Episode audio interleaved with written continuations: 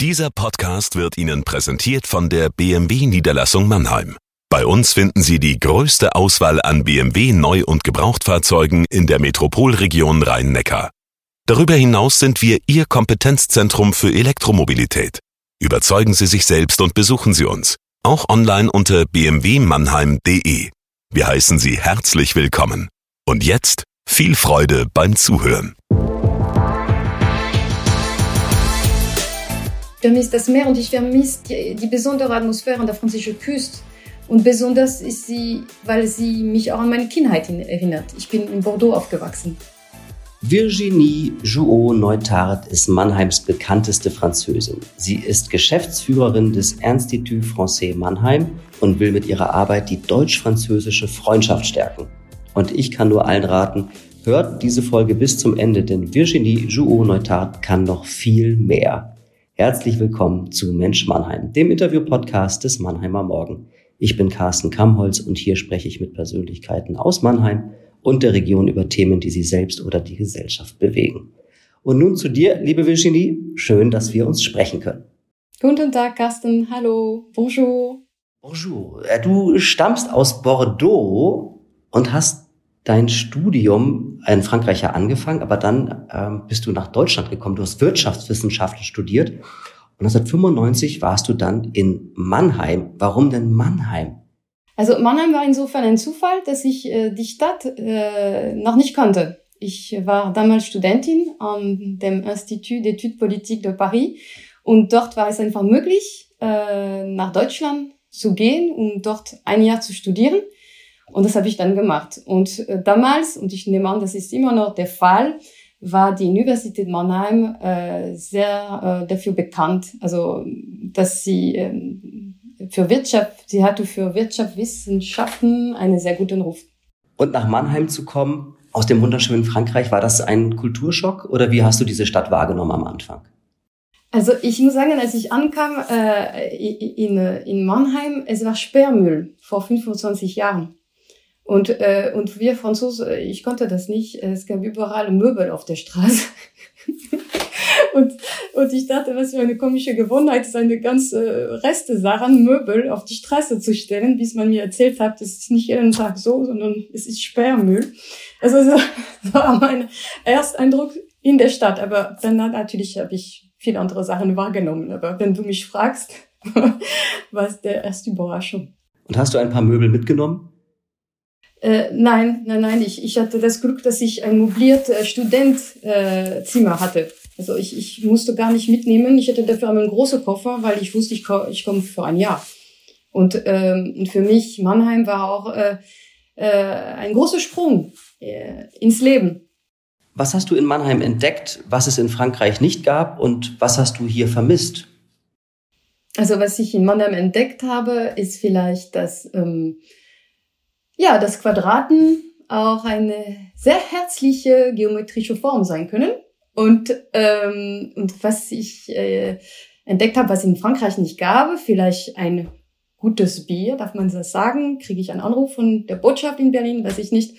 Und äh, was habe ich vermisst? Ähm, definitiv das Meer und die französische Filme. Es wurde dann ja doch relativ äh, länger vom Zeitraum. Also das eine Jahr, was du bleiben wolltest, war es dann ja doch nicht. Du bist erstmal geblieben, weil dir Mannheim so toll gefallen hat oder weshalb? Also ich bin zuerst nicht in Mannheim geblieben. Ich, ich nach einem Jahr Studium, ich hatte zwar noch ein Praktikum in CTW in Mannheim gemacht und dann bin ich nach Frankreich zurückgekehrt. Dann war ich äh, ein paar Monate in London, dann bin ich zurückgekommen nach Deutschland, habe ein Praktikum in Düsseldorf gemacht und dann habe ich mich einfach beworben, sowohl in Deutschland als in Frankreich. Und, äh, und eine Anekdote habe ich da, weil ich hatte ein Vorstellungsgespräch in La Défense in Paris und in einer sehr internationalen Firma. Und äh, sie haben mich gefragt, warum ich so lang während meines Studium in Deutschland gewesen war. Und ich glaube, das war vor 25 Jahren und ich glaube, heute würde man diese Frage nicht stellen, sondern man würde erwarten, dass ein Student während seines Studiums im Ausland war. Und nach Frankfurt bin ich hierher gekommen wenn man deinen Lebenslauf liest, dann staunt man ja unweigerlich, wenn man weiß, was du heute machst. Du warst nach dem Studium Aktienanalystin in Frankfurt. Was hast du denn da konkret gemacht und was hat dich denn an Aktien so fasziniert? Also ich habe die Aktienmarkt analysiert und zwar ähm, nach makroökonomischen Faktoren und mit Hilfe quantitativer Ansätze. Und mein Job war, strategische Empfehlungen für Portfolioallokation äh, zu machen. Und was ich interessant bei der Aktienmarkt äh, finde, ist, ähm, also die Aktienmärkte, genau wie die Finanzmärkte im Allgemeinen, äh, wirken immer so kühl, weil sie wirtschaftsbezogen sind natürlich. Aber ich finde sie auch so menschlich von dem Verhalten her. Das heißt, sie verhalten sich so, dass eigentlich äh, äh, was entscheidend ist, ist ihre Wahrnehmung, ihre subjektive Wahrnehmung, ihre subjektive Erwartungen von was ist und was sein könnte.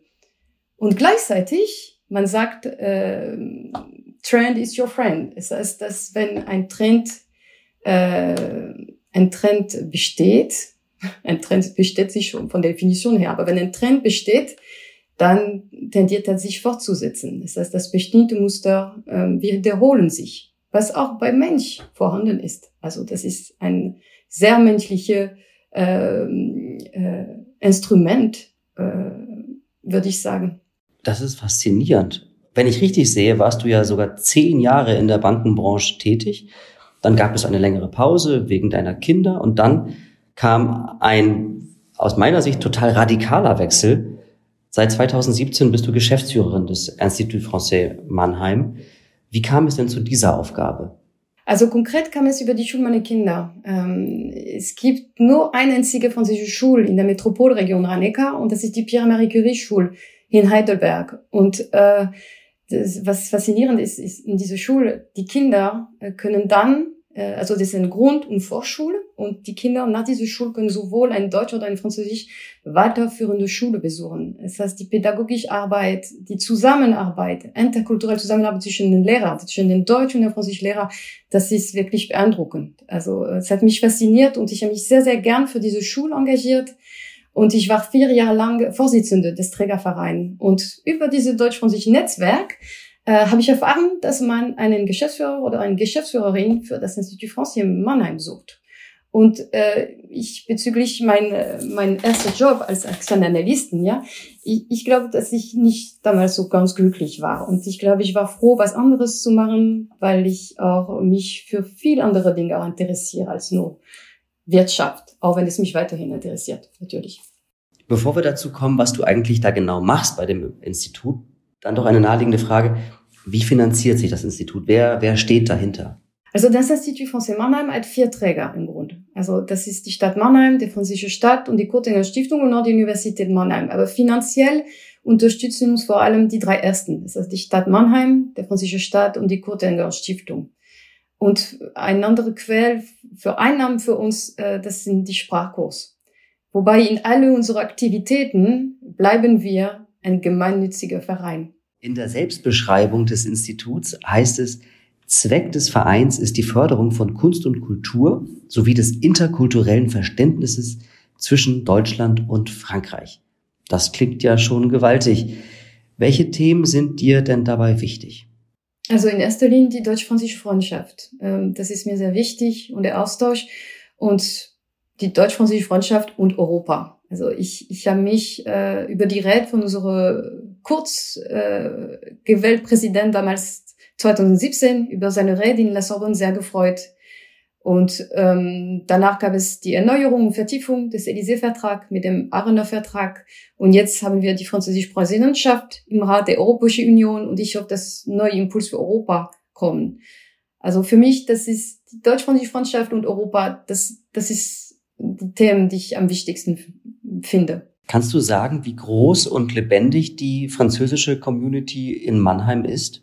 Also die französische äh, Community, wie du, wie du sie nennst, äh, sie ist nicht sehr groß. Äh, ist vielleicht 2.000, 3.000 Personen, glaube ich. Also wenn du sowohl die, die Migrant wie ich zählst, als auch die Einwohner mit Migrationshintergrund. Ähm, aber dafür sind die Beziehungen mit Frankreich hier zahlreich und vielseitig. Also ich habe selten so eine frankophile Region oder eine frankophile Stadt wie die Metropolregion Rhein-Neckar und Mannheim erlebt. Und unsere Programm Institut Français errichtet sich nicht in erster Linie an unsere französischen Mitbürger. Äh, wir möchten vor allem die deutsch-französische Beziehung fördern. Und äh, dabei unterstützen wir natürlich die französische Sprache und Kultur. Und ihr macht ganz besondere Veranstaltungen, zum Beispiel jetzt auch an diesem Wochenende. Der 22. Januar, an diesem Tag, erscheint ja diese Folge von Mensch Mannheim, ist ganz offiziell der deutsch-französische Tag. Und ich ahne, dieses Datum ist der breiten Öffentlichkeit nach wie vor nicht wirklich bekannt. Daher eine kurze Erklärung.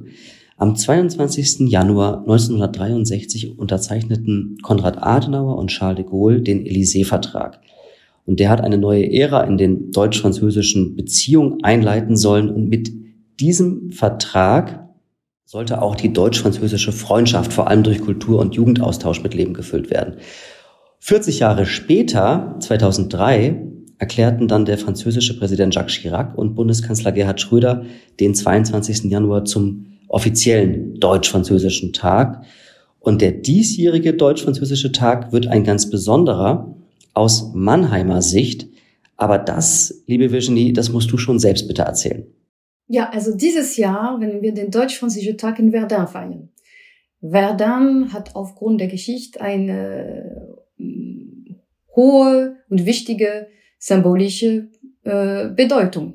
Äh, die Schlacht im Verdun, damals war es 1916, war eine der längsten und verlustreichsten Schlacht des Ersten Weltkriegs. Und heute ist es, ist Verdun, ist die Stadt Verdun oder der Ort ein Symbol äh, für den Frieden und die Versöhnung. Und ich glaube, viele kennen dieses Bild von Helmut Kohl und François Mitterrand, wie sie Hand in Hand äh, die in den Weltkrieg gefallenen Soldaten beider Nationen auf der französischen Nationalfriedhof Douaumont ehren. Äh, du kennst bestimmt auch dieses Bild, oder, Carsten? Also ja. das ist äh, ein sehr schön, sehr ergreifendes Bild gewesen. Und, äh, und deshalb hat Verdun, äh, und nicht nur das, äh, Charles de Gaulle war auch damals in der 60er Jahre dort und hat ein Friedenheft, ich glaube, äh, geschrieben. Also ich weiß nicht, wie man das übersetzt. Und äh, wir werden ein deutsche-französische Konzert veranstalten am 22. Januar. Das ist am kommenden Samstag. Das ist mit Jazz, Pop, Klassik und Rap. Und da werden sowohl deutsch als auch französische Musiker spielen. Wir möchten äh, verschiedene Musikrichtungen ganz gezielt haben, damit wir ein breites Publikum und verschiedene Generationen ansprechen. Und unser Ziel ist auch, die deutsche-französische Freundschaft äh, spürbar und erreichbar zu machen. Also das ist eine ganz besondere Aktion und es gibt eine richtige Mannheimer Delegation, die nach Verdun reisen wird. Oder? Eine ganz kleine Delegation, ja, eine ganz kleine Delegation, weil natürlich sind die Bedingungen im Moment, also aufgrund der Pandemie, äh, ziemlich schwierig. Das heißt, äh, wir sind vielleicht nicht mal 30 Personen. Und äh, dort in dem Weltfriedenszentrum, das ist da, wo wir die, das Konzert haben werden, äh, werden sehr, sehr strenge Regeln äh, gemacht, damit äh, kein, damit wir minimieren die, die, die, die Möglichkeit einer Ansteckung zwischen den Gästen. Äh, und ähm, genau, also dann deshalb könnten wir es nicht so groß machen, wie wir es ursprünglich äh, geplant hatten. Aber es ist ein tolles Signal, dass auch die Pandemie die deutsch-französische Freundschaft auf keinen Fall aufhalten kann. Ja, du hast ja in der Finanzbranche gearbeitet, du führst jetzt ein Kulturinstitut, dann hast du auch noch ein grandioses Talent das du in unserem Vorgespräch nur ganz nebenbei erwähnt hast. Und dann habe ich aber mal reingehört und ich freue mich sehr, ankündigen zu dürfen, das hier, liebe Hörerinnen und Hörer, das gab's noch nie bei Mensch Mannheim. Nous vivions tout là-haut, sous le ciel et la brise, contemplant que c'est beau, la clocher des églises.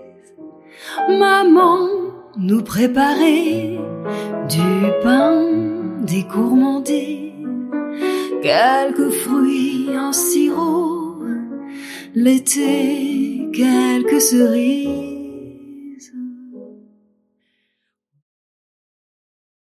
Virginie, das ist schon beeindruckend, aber was haben wir denn da gerade gehört überhaupt?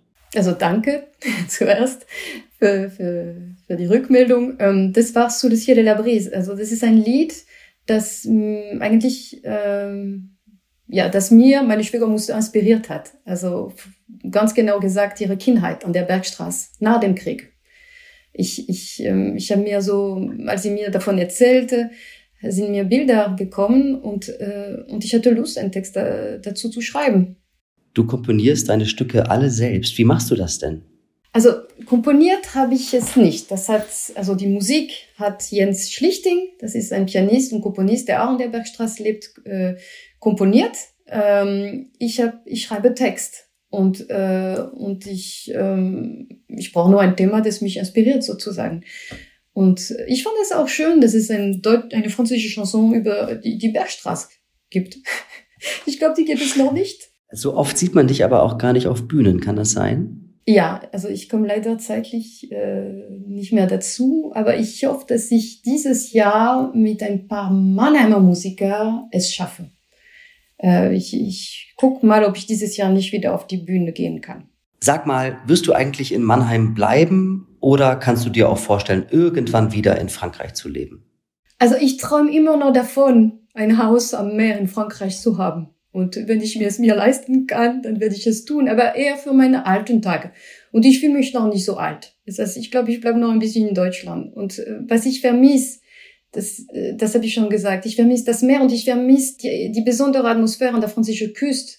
Und besonders ist sie, weil sie mich auch an meine Kindheit erinnert. Ich bin in Bordeaux aufgewachsen. Und äh, wenn du mich fragst, wenn ich, ob ich irgendwann zurück nach Frankreich gehe, dann vielleicht äh, irgendwann ans Meer aber noch hoffen wir, dass du eine Weile bei uns bleibst. Und wir kommen jetzt schon zum Finale. Ich bitte dich, die folgenden drei Sätze zu beenden. Das größte Missverständnis zwischen Deutschen und Franzosen ist Karl der Große. Also, nur zur Erklärung. Karl der Große, äh, also die Deutschen denken, dass Karl der Groß Deutsch ist. In Frankreich heißt er Charlemagne. Die Franzosen denken, dass Charlemagne Franzose ist. Eigentlich ist der weder noch. Und es ist eigentlich egal. Aber das finde ich witzig. Das Schönste an der deutschen Sprache ist Rainer Maria Rilke. Oh, jetzt musst du aber was zitieren. du, du lachst nicht. Ich, ich sag diese deutsche, ich werde jetzt diese deutsche Spruch sagen mit meinem französischen Akzent, ja? Wenn es zu, zu kitsch ist, das sagst du mir, okay? Carsten? Ja, vielleicht. Nein. Okay, leg los. Okay. Also der, der Spruch ist, ähm, denn wir sind nur die Schale und das Blatt. Der große Tod, den jeder in sich hat, das ist die Frucht, um die sich alles dreht. Hui. Oh Mann, und jetzt habe ich als dritten Satz so was total Profanes, was jetzt hinterherkommt. Ich fühle mich ganz schlecht, aber ich ziehe es jetzt durch, liebe Virginie. Wenn ich die Wahl hätte zwischen Baguette und Croissant, würde ich mich entscheiden für... Geht nicht. Das ist ein französisches Konzept. Geht nicht, heißt es.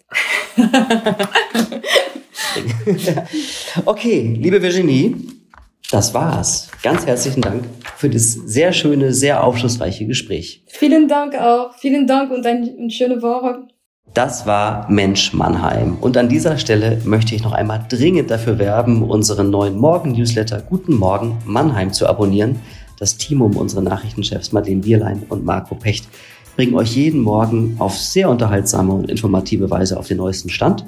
Geht auf mannheimer-morgen.de oder klickt auf den Link in der Folgenbeschreibung. Schreibt am besten auch neue Ideen an uns, wenn ihr Ideen habt für weitere Folgen. Immer her damit. Schreibt an podcast.marmo.de. Und wenn ihr wollt, hören wir uns wieder in zwei Wochen bei Mensch Mannheim. Vielen Dank fürs Zuhören.